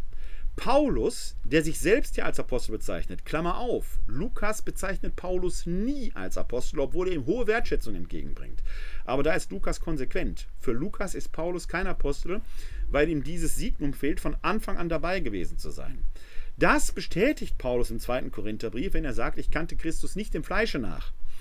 Aber er ist aus seiner Sicht ein Zeuge der Auferstehung, weil der Auferstandene aus seiner Lesart vor Damaskus bei seiner Bekehrung ihm persönlich zugesprochen hat. Er ist also jemand, dem der der Auferstandene begegnet und deshalb versteht Paulus sich selbst als Apostel. Das ist die paulinische Apostelbezeichnung. Wir haben aber noch andere Apostel, die erwähnt werden, die berühmte Apostolin Junia zum Beispiel. Man kann daran sehen, der Apostelbegriff hat mit dem, was wir heute unter Apostel verstehen, nämlich einer besonderen unmittelbaren Beauftragung durch Jesus, neutestamentlich nur teilweise zu tun. Unter Apostel kann man auch jemanden stehen, der verstehen, eine Art Wanderprediger, der mit der Botschaft ins Land geht, wie die Apostolin Junia beispielsweise. Also es ist noch nicht zwingend eine Amtsbezeichnung. Hier scheint es sich tatsächlich in diesem Zusammenhang äh, um solche Verkünder gehandelt zu haben, die als Gesandte vielleicht auch von anderen Gemeinden das Evangelium verkünden. Kann man weit und breit darüber diskutieren, könnte eine Variante sein. Dann erwähnt er die Propheten. Propheten könnten Menschen gewesen sein, die innerhalb des Gottesdienstes das Wort Gottes verkünden, dass man das da fokussiert, also eine Art Predigeramt, wenn man so will, und Lehrer. Ja, das sind Glaubensunterweiser. Heute wären es eben äh, äh, äh, Menschen, die Kommunionkinder oder äh, Firmenbewerber äh, entsprechend schulen und ausbilden, die den Glauben tatsächlich, und ich betone, mit Vernunft, mit Vernunft verkündigen. Das ist Paulus ja immer wichtig, auch im ersten Korintherbrief, wenige Kapitel später, im 15. Kapitel wird er sagen, ihr habt den Glauben doch hoffentlich nicht unüberlegt angenommen. Ein Lehrer ist ein Apologet, der halt mit Vernunft und Verstand den Glauben verkündet auch heute noch gilt, dass es am Glauben nichts geben kann, was man nicht begründen könnte. Sie können die Begründung ablehnen, Sie können den Glauben ablehnen. Aber im Glauben gibt es nichts, was man einfach nur glauben muss. Was man nur glauben muss, ist nicht zu glauben. Glauben heißt, sich mit Verstand auf etwas einzulassen. Das deutsche Wort glauben kommt ja von geloben. Also ich gelobe etwas, weil ich es verstanden habe. Und der griechische Begriff Pistis oder der lateinische Begriff Fides hat etwas in etwas feststehen zu tun. Also ich habe etwas verstanden. Glaube ist eine Verstandesangelegenheit, womit eben nicht gesagt ist, alle müssen dem zustimmen. Aber man kann es vernünftig begründen und man kann deshalb darüber diskutieren. Im Theologiestudium wird das eben in den Fächern der Fundamentaltheologie, der Dogmatik abgebildet, dass man mit Verstand den Glauben verkündet. Das spielt da eine zentrale, wichtige Rolle. Diese drei erwähnt Paulus zuerst, also die Apostel, die vielleicht auch durch die Lande ziehen und als äh, Wandermissionare unterwegs sind, die Propheten, also die liturgischen Verkünder, die das Wort Gottes dort auslegen. Und mit Wort Gottes muss man damals sagen, ist das gemeint, was wir das Alte Testament kennen. Einer der äh, Zuschauerwünsche, die mich gerade vor einigen Tagen erreichte, geht auf das Alte Testament. Das ist jetzt so ein ganz kleiner Exkurseinschub, wo wieder diese These vertreten wurde, dass das Alte Testament doch so grausam sei. Ja, dann lesen Sie das als das Alte Testament. Es gibt Stellen im Alten Testament, die grausam sind, gibt es im Neuen auch. Dass Jesus am Kreuz stirbt, ist sicherlich nichts, was man als gute Nachtgeschichte liest. Und wir haben im Alten Testament diese wunderbaren Psalmen. Äh, der Herr ist mein Hirte, voll Vertrauen, Geschichten, die dort erzählt werden, wie Gott sich seinem Volk liebend zuwendet, wie eine Glucke, die die Küken unter die Füße nimmt, äh, unter die Flügel nimmt. Also äh, bitte, machen Sie nicht diese Dichotomie auf, das Alte ist das Böse, das Neue ist das Gute. Wir haben alles in beiden Testamenten. Es ist eine Geschichte, die in ihrem Zeit, in ihrer Chronologie gut 1300 Jahre der Geschichte Gottes mit Menschen umfasst. In allen Höhen und Tiefen, im Alten wie im Neuen Testament. Aber das ist ein Thema, das werde ich gerne mal in einer Glaubensinformation aufnehmen oder in dieser Ask Me Anything Veranstaltung, die wir irgendwann äh, in der nächsten Zeit äh, gemeinsam hier einmal miteinander verbringen können. Diese drei Dienste stellt er voran. weil die für das Gemeindeleben natürlich essentiell sind für das Wachsen im Glauben. Denen stellt er jetzt aber zur Seite, denn da steht ja die Verkündigung im dem Wort im Mittelpunkt. Den stellt er jetzt zur, Seite, äh, zur Seite äh, diejenigen, die die Machttaten wirken können und die Krank äh, Krankheiten heilen, zu helfen, zu leiten, die sind gleichberechtigt daneben. Denn das Wort ohne die Tat ist eben wie ein Lippenbekenntnis mit Herpes. Da, wo die Tat fehlt, bleibt das Wort hohl. Das gilt eigentlich schon für den Verkünder in sich, aber es gilt zumal für die Gemeinde, wo die verschiedenen Dienste ausdifferenziert sein mögen. Da mag es sein, dass die einen spezialisiert auf die Wortverkündigung sind, aber dann braucht es eben auch die anderen, die die karitativen Dienste ausüben können. Und dann erwähnt er hier wieder die verschiedenen Arten der Zungenrede und hier schon wieder in der Abschlussfrage können alle übersetzen. Wir haben also so gesehen, wenn Sie wollen, drei Blöcke an Charismen. Die Wortverkünder in unterschiedlichen Schattierungen, wobei die Vernunft eine wichtige Rolle spielt bei den Lehrern. Wir haben die Tatverkünder, die in der konkreten Ausübung des Glaubens, in der Tat, in der Heilung, auch in der Leitung eine Rolle spielen. Es ist schon interessant, dass offenkundig nicht die Apostel zwingend leiten, sondern dass das Leitungscharisma vom Apostelamt getrennt erwähnt wird hier. Auch das muss man sich zumindest in der katholischen Diktion mal zu Gemüte führen, weil bei uns ja die Bischöfe als Nachfolger der Apostel sowohl das Apostel als auch das Propheten als auch das Lehramt, die haben alles in sich. Paulus differenziert das hier. Für Paulus gibt es keinen, der alles in sich macht. Da gibt es Apostel, Propheten und Lehrer und es gibt diejenigen, die das dann in den Liebesdienst überbringen. Das ist differenziert, das ist getrennt bei Paulus. Also man kann sich da nicht so ohne weiteres auf den ersten Korintherbrief berufen. Und dann gibt es den dritten Block, die scheint eine besondere Rolle zu spielen, die Zungenrede und die Übersetzer der Zungenrede. Zungenredner ohne Übersetzung scheint es nicht zu geben.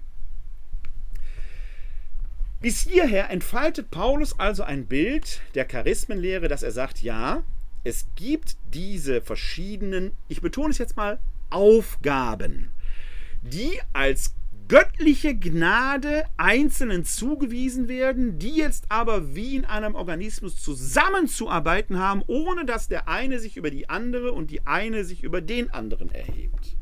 Das ist das Wichtige. Nochmal im Hinterkopf, das Exaltierte, was im Begriff der Pneumatikoi, des exorbitant geistbesessen ist, lehnt Paulus mit dem Charismenbegriff ab, der das Ganze auf eine Stufe niedriger hängt und sagt, es ist ein Geschenk, was verliehen ist. Ein verliehenes Geschenk kann man auch verlieren. Die Pneumatikoi sind quasi unmittelbarer Besitz, auf die ich mir was einbilden kann. Ein verliehenes Charisma kann ich verlieren, so wie einen Doktortitel, den man ja verliehen bekommen hat. Und wenn man merkt, hat einer plagiiert, verliert man den auch wieder. Also wer sich etwas auf eine vermeintliche Geistesgabe einbildet, ohne die tatsächlich zu haben, geht derer auch verlustig. Muss man sich klar machen. Machen wir jetzt erstmal einen Sprung nach vorne, denn Sie merken schon, dass hier eine gewisse Vorsicht des Paulus ist, das einzuordnen. Er geht aber wie oft, Paulus war ein hervorragender Rhetoriker, sehr geschickt vor, indem er äh, die Vorgaben, die die Gemeinde ihm nun halt gibt, ernst nimmt. Er lehnt die nicht sofort einfach ab und äh, schlägt den Bausch und Bogen weg. Er analysiert erstmal, was ist und ordnet das sofort ein. Damit zieht er schon einen gewissen Zahn. Wir überspringen jetzt mal das 13. Kapitel und machen einen Sprung in das 14. Kapitel, in dem er nämlich den Charismenbegriff wieder aufnimmt. Das 13. Kapitel ist dieses hohe Lied der Liebe, da werde ich gleich nochmal drauf eingehen. Aber wir bleiben erstmal bei den Charismen. Schauen wir in das 14. Kapitel, ich bilde, äh, blende Ihnen den Text sehr gerne ein. Und er greift hier in dem ersten Vers direkt mit dem ersten Imperativ Jagd der Liebe nach, dieses hohe Lied der Liebe, das er vorher entfaltet hat, auf. Der Vers, der davor steht, ist dieses berühmte Tridium äh, Glaube, Hoffnung, Liebe. Das Größte unter ihnen ist die Liebe. Das steht erstmal als Diktum da. Jagt der Liebe nach, strebt aber auch nach den Geistesgaben, vor allen Dingen nach der prophetischen Rede. Aha, die prophetische Rede scheint das Wichtigste zu sein. Also die Verkündigung des Wortes Gottes möglicherweise auch in einem liturgischen Rahmen. Jetzt geht es aber weiter Das muss man allen sagen, die sich darauf etwas einbilden, in Zungen reden zu können. Die mag es ja heute auch geben. Ich bin mal bei einer Veranstaltung gewesen, da stand jemand auf und war ich ein junger Mensch von 14, 15 Jahren und er redete plötzlich wirres Zeug, war sehr beeindruckend, aber auch irgendwie sehr merkwürdig. Man sagt mir, er redet in Zungen und alle waren ganz ehrfürchtig, weil man gerade den Eindruck hatte, der Geist selber spricht zu uns in unwirren Lauten. Hören wir zu, was Paulus dazu sagt. Denn wer in Zungen redet, redet nicht zu Menschen, sondern zu Gott. Keiner versteht ihn. Im Geist redet er geheimnisvolle Dinge. Wer aber prophetisch redet, redet zu den Menschen. Er baut auf, ermutigt, spendet Trost. Wer in Zungen redet, er baut sich selbst. Wer aber prophetisch redet, baut die Gemeinde auf. Ich wünschte, ihr alle würdet in Zungen reden, weit mehr, aber ihr würdet prophetisch reden. Der Prophet steht höher als der, der in Zungen redet, denn er übersetzt sein Reden, damit die Gemeinde auferbaut wird. Was nützt es euch, Brüder und Schwestern, wenn ich zu euch komme und in Zungen rede, euch aber keine Offenbarung, keine Erkenntnis, keine Prophetie, keine Lehre bringe? Wenn leblose Musikinstrumente, eine Flöte oder eine Harfe nicht deutlich unterschiedene Töne hervorbringen, wie soll man dann erkennen, was auf der Flöte oder was auf der Harfe gespielt wird? Und dieses Bild von der Musik geht jetzt noch weiter. Paulus sagt hier ganz klar, wer in Zungen redet und ihr bildet euch was darauf ein, besonders exaltiert zu sein, macht nur Lärm. Er ist wie ein Instrument, auf dem keine Musik, sondern nur Geräusche entstehen. Es braucht den Propheten, es braucht den Lehrer, es braucht den, der Ordnung bringt, damit eine Melodie entsteht. Das ist das, worum es geht. Die Charismen haben wenig mit Ekstase, aber viel mit Verstand zu tun. Und das werden wir im weiteren Verlauf jetzt noch sehen, wenn wir uns den Vers 8 und 9 nochmal dazu nehmen. Also, und wenn die Trompete unklare Töne hervorbringt, wer wird dann zu den Waffen greifen? So ist es auch mit euch, wenn ihr in Zungen redet, aber kein verständliches Wort hervorbringt. Wer soll dann das Gesprochen verstehen? Ihr redet nur in den Wind. Niemand braucht die Zungenrede. Es muss einen geben, der es übersetzt. Und ganz ehrlich, wenn es dann jemanden gibt, der es übersetzt, kann man doch die Frage stellen, wozu braucht es dann die Zungenrede? Dann kann der Prophet doch direkt tatsächlich zum, ähm, zur Tat schreiten und den Glauben verkünden. Und so heißt es dann jetzt auch, ich danke Gott, dass ich mehr als ihr alle in Zungen rede. Klassischer paulinischer Topos, er macht sich gemein mit der kritisierten Sache, um von dort aus argumentativ den Todesstoß zu führen. Doch vor der Gemeinde will ich lieber fünf Worte mit meinem Verstand reden, und da steht tatsächlich Nus im Griechischen, also Verstand, um auch andere zu unterweisen, als zehntausend Worte in Zungen stammeln. Seid doch nicht Kinder an Einsicht, Brüder und Schwestern, seid unmündig an Bosheit, aber an Einsicht seid willkommen. Also Paulus will, dass die Korinther wie Erwachsene und nicht wie Kinder sind, die sich blenden lassen von sensationellen Ereignissen. Ist übrigens auch etwas, was wir im Neuen Testament häufig finden, dass es um die Mündigkeit, ums Erwachsensein geht. Im Hebräerbrief heißt es ausdrücklich, erwachsen ist man, wenn man die Fähigkeit erlangt hat, Gut und Böse zu unterscheiden. Also das, was an der vermeintlichen Sündenfallgeschichte in Genesis 3 angeblich die Erbsünde macht, wovon die Katholiken so gerne reden und auch die evangelischen Christen so gerne reden, das ist ein Ausweis von Erwachsensein. Er ist Gott gewollt. Im Neuen Testament wird deutlich, im Alten Testament, in Genesis 3 spielt das eigentlich auch eine Rolle, dass der Mensch erwachsen sein soll, ermächtigt wird, sein Leben im Verein mit Gott selbst zu gestalten. Auch hier geht es darum, eben nicht Kinder an Einsicht zu sein, sondern endlich die vollkommene Einsicht zu haben, um erwachsen damit umzugehen. Im Gesetz steht, durch Leute, die anders in anderen Sprachen reden, werde ich zu diesem Volk sprechen, aber auch so werden sie nicht auf mich hören, spricht der Herr. So ist Zungenreden ein Zeichen nicht für die Glaubenden, sondern für die Ungläubigen. Ist halt nur sensationell, mehr nicht. Prophetisches Reden aber ein Zeichen nicht für die Ungläubigen, sondern für die Glaubenden. Wenn also die ganze Gemeinde sich versammelt und alle in Zungen reden und es kommen Unkundige oder Ungläubige herein, werden sie da nicht sagen, ihr seid verrückt?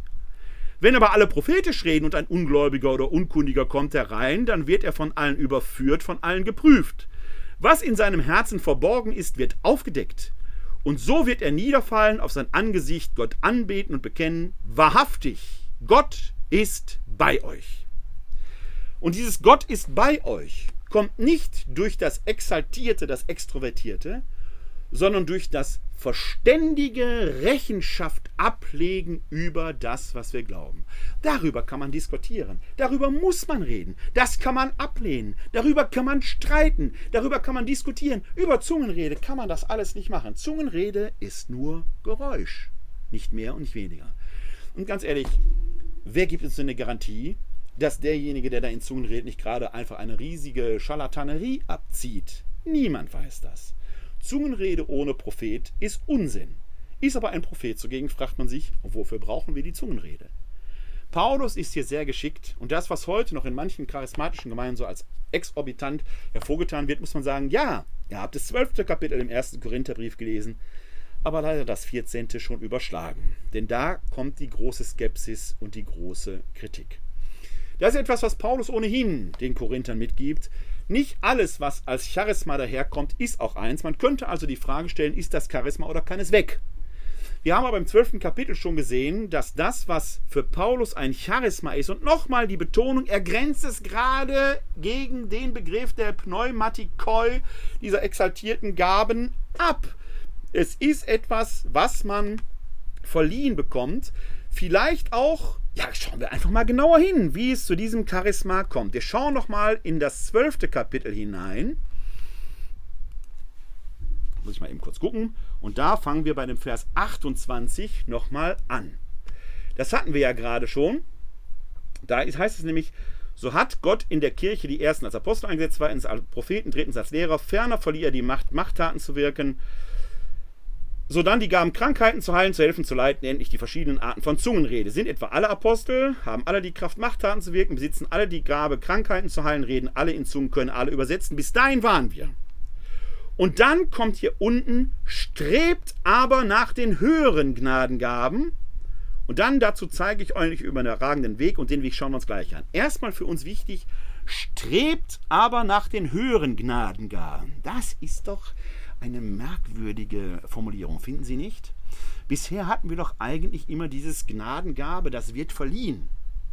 Da bekommt jemand etwas von Gott, vom Herrn, vom Geist, wie auch immer. Es scheint irgendwie da zu sein. Hier in Vers 31, ganz am Beginn, sagt Paulus dieses verstörende, strebt aber nach den höheren Gnadengaben. Das ist also etwas, was ich erstreben, erlernen kann.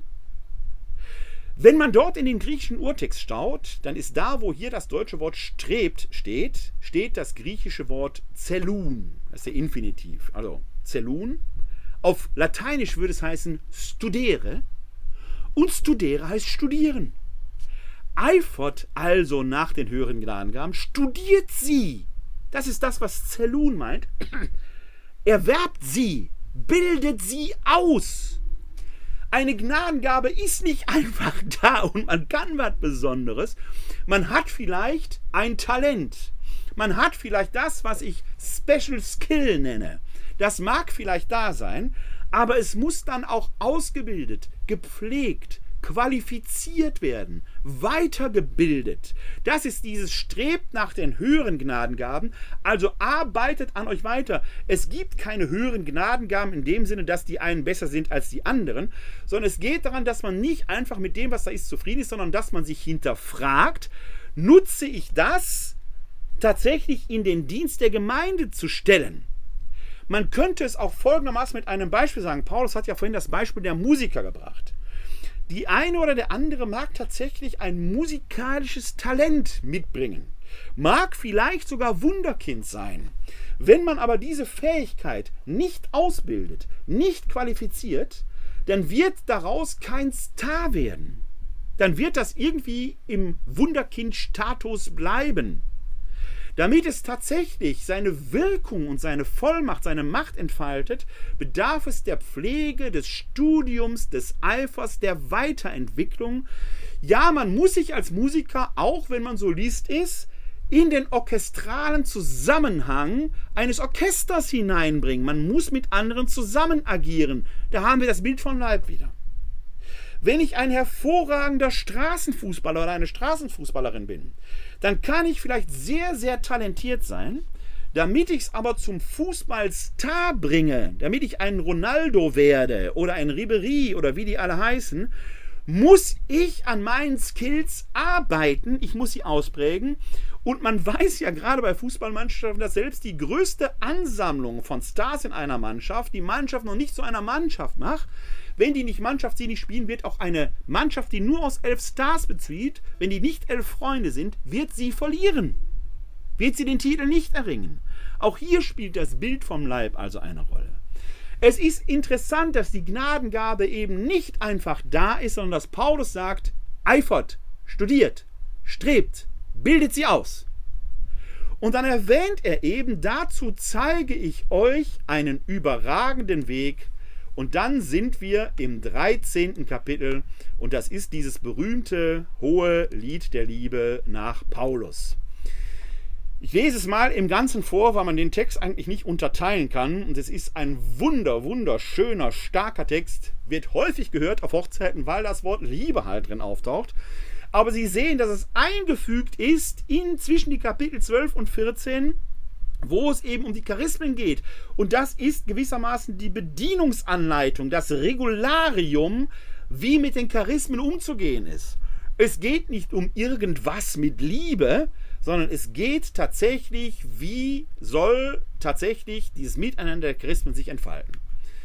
Wenn ich in den Sprachen der Menschen und Engel redete, hätte aber die Liebe nicht, wäre ich dröhnendes Erz oder eine lärmende Pauke. Klammer auf, denken Sie an das, was im 14. Kapitel über die Zungenrede gesagt wird. Zungenrede in sich ist nur Lärm, ist nur Dröhnen, ist nur Geräusch. Wenn die Liebe fehlt, das dienstbar machen für die Gemeinde, vulgo Übersetzer, bringt die Zungenrede nichts, dann ist sie nur Lärm. Und wenn ich prophetisch reden könnte und alle Geheimnisse wüsste und alle Erkenntnis hätte, wenn ich alle Glaubenskraft besäße und Berge damit zu versetzen könnte, hätte aber die Liebe nicht, wäre ich nichts. Und wenn ich meine ganze Habe verschenkte und wenn ich meinen Leib opferte, um mich zu rühmen, hätte aber die Liebe nicht, nützte es mir nichts. Die Liebe ist langmütig, die Liebe ist gütig. Sie ereifert sich nicht, sie prahlt nicht, sie bläht sich nicht auf. Sie handelt nicht ungehörig, sucht nicht ihren Vorteil, lässt sich nicht zum Zorn reizen, trägt das Böse nicht nach. Sie freut sich nicht über das Unrecht, sondern freut sich an der Wahrheit. Sie erträgt alles, glaubt alles, hofft alles, hält allem stand. Die Liebe hört niemals auf. Prophetisches Reden hat ein Ende. Zungenrede verstummt, Erkenntnis vergeht. Denn Stückwerk ist unser Erkennen, Stückwerk unser prophetisches Reden. Wenn aber das Vollendete kommt, vergeht alles Stückwerk. Als ich ein Kind war, redete ich wie ein Kind, dachte wie ein Kind und urteilte wie ein Kind. Als ich ein Mann wurde, legte ich ab, was Kind an mir war. Jetzt schauen wir in einen Spiegel und sehen nur rätselhafte Umrisse, dann aber schauen wir von Angesicht zu Angesicht. Jetzt ist mein Erkennen Stückwerk. Dann aber werde ich durch und durch erkennen, so wie ich auch durch und durch erkannt worden bin. Für jetzt bleiben Glaube, Hoffnung, Liebe, diese drei. Doch am größten unter ihnen ist die Liebe. Alle, die glauben, sich im Besitz einer besonderen Geistesgabe zu werden, alle, die glauben, deswegen über andere erhoben zu sein, alle, die glauben, dass eine Weihe sie ontologisch über andere erhöhen würde, weil sie dadurch ein besonderes Charisma bekommen hätten, werden hier, wenn sie diesen Text lesen, in die Schranken gewiesen. Denn das alles ist nur vorläufig. Es ist alles vergänglich. Das alles mag verstummen und aufhören. Das Einzige, was bleibt und dauert, ist die Liebe. Glaube, Hoffnung, Liebe, diese drei. Deswegen ist die Liebe das Wichtigste. Jetzt ist aber gerade die Liebe wieder so ein Wort, das ein bisschen klebrig ist. Ja, die Agape, da steht, geht es hier darum. Das ist natürlich so etwas wie so eine Soße, die man über alles drüber kippt. Unter der ganzen Liebes-Vanille-Soße patscht alles und wird zu Matsch. Das ist nicht das, was Paulus will. Wir dürfen nicht vergessen, er schreibt an eine Gemeinde, die in sich tiefst zerstritten ist, die in sich um den Weg ringt, in der andere, die einen die anderen übervorteilen und der die einen sich im Besitz höherer Gaben wählen als die anderen. Da wird dieser Begriff der Liebe tatsächlich zum Korrektiv. Wenn wir mal bei uns in unser Leben schauen, und das gilt jetzt für Kirche wie Gesellschaft, Schauen Sie sich mal an, wie so eine Mannschaftssitzung laufen mag in der Kabine, wenn die Mannschaft nicht gut spielt. In Gemeinderatssitzungen in der Stadt wie in der Pfarrgemeinde. Im synodalen Weg oder synodalen Prozess. Ist die Liebe da das Regierungsprinzip, das das handlungsleitend ist? Ist die Liebe das, in dem der Streit aus? Man darf in der Liebe streiten. Liebespaare, die nicht streiten, sind bestenfalls verliebt, aber noch nicht gereift. Die Schmetterlinge im Bauch fliegen nur einen Sommer lang. Und dann müssen sie wieder zu Raupen werden, sich verpuppen, um neue Schmetterlinge hervorzubringen. Aber Raupen sind nicht das Ansehnliche. Also auch in der Liebe ist der Streit da, aber die Liebe soll das handlungsleitende Prinzip sein. Wer liebend streitet, streitet möglicherweise mit Stärke. Aber er streitet so, dass er so redet, dass er sich das, wie er redet, auch vom anderen sagen würde. Reversibel streiten nenne ich das. Das ist das, was Paulus den Korinthern hier an die Hand gibt. Nicht als so, so oben drüber gekippt, sondern als Handlungsprinzip vom anderen her denken. Er formuliert ja dieses Gesetz der Liebe Christi, weil Gott euch liebt, sollt ihr der Liebe Gottes gemäß handeln. Das gilt insbesondere auch für die Charismen.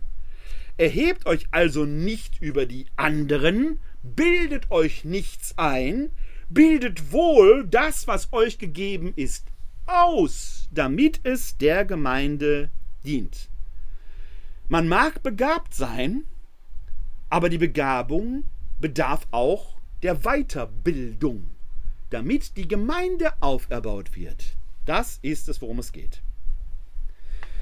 Wenn wir also viel von Charismenorientierung hören und so viel von Charismenorientierung geredet wird, dann möge doch deutlich geworden sein, dass die, die so reden, bitte reden mögen, was für sie denn überhaupt Charisma ist. Für Paulus ist es nämlich ein Kampfbegriff, mit dem er das in die Schranken weist, was heute oft unter Charisma verstanden wird. Charismen sind für ihn Aufgaben, die der Gemeinde dienen, die der Verkündigung des Glaubens in Wort und Tat dienen, die aufeinander abgestimmt sein müssen und bei denen es eben kein Über und Untereinander gibt. Es ist eher ein Organismus, eine Art Netzwerk, in der es durchaus die Funktion der Leiterin und des Leiters gibt, aber die dadurch nicht über andere hinausgehoben ist. Es geht nicht um Außergewöhnliches, sondern um das, den Alltag vom Geist Gottes durchdringen zu lassen. Es geht nicht um Geistbesetztheit, sondern um die nüchterne Verkündigung in Wort und Tat. Charisma hat man nicht für sich, sondern für andere. Und die charismatischen Persönlichkeiten, die wir in der Geschichte haben, haben gezeigt, dass ein Charisma furchtbar wirken kann, wenn die Liebe zur Menschheit fehlt. Meine verehrten Zuhörerinnen und Zuschauer, das waren meine Gedanken zum Thema Charisma. Ich habe dazu zwei Artikel geschrieben, die lege ich in die Shownotes. Ich hoffe, dass Ihnen diese Überlegungen dass Sie die weiterführen. Wenn Sie dazu Fragen haben, können Sie, wenn Sie hier im Webinar sind, die selbst gerne stellen. Sonst können Sie mir natürlich auch eine äh, E-Mail schreiben an info@katholische-citykirche-wuppertal.de. Aber vielleicht gibt es jetzt hier Fragen, die jetzt noch hier ihren Platz finden sollen.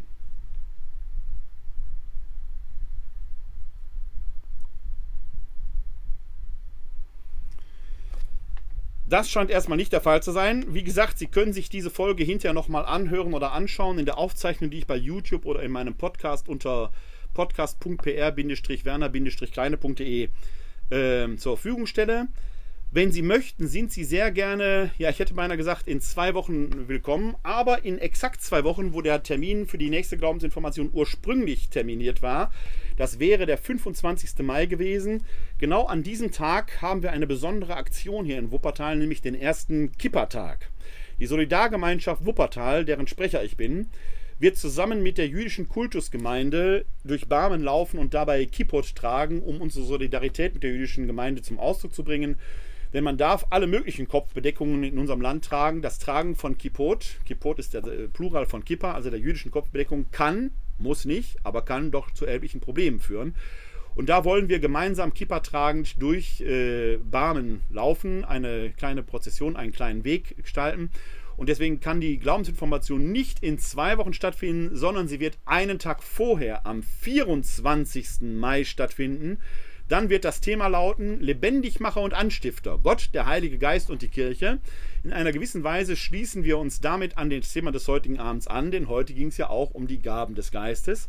Und was dieser Heilige Geist so ist und was er auch in unserem Glaubensbekenntnis für eine Rolle spielt, damit werden wir uns dann ausnahmsweise einmal an einem Dienstagabend am 24.04. beschäftigen.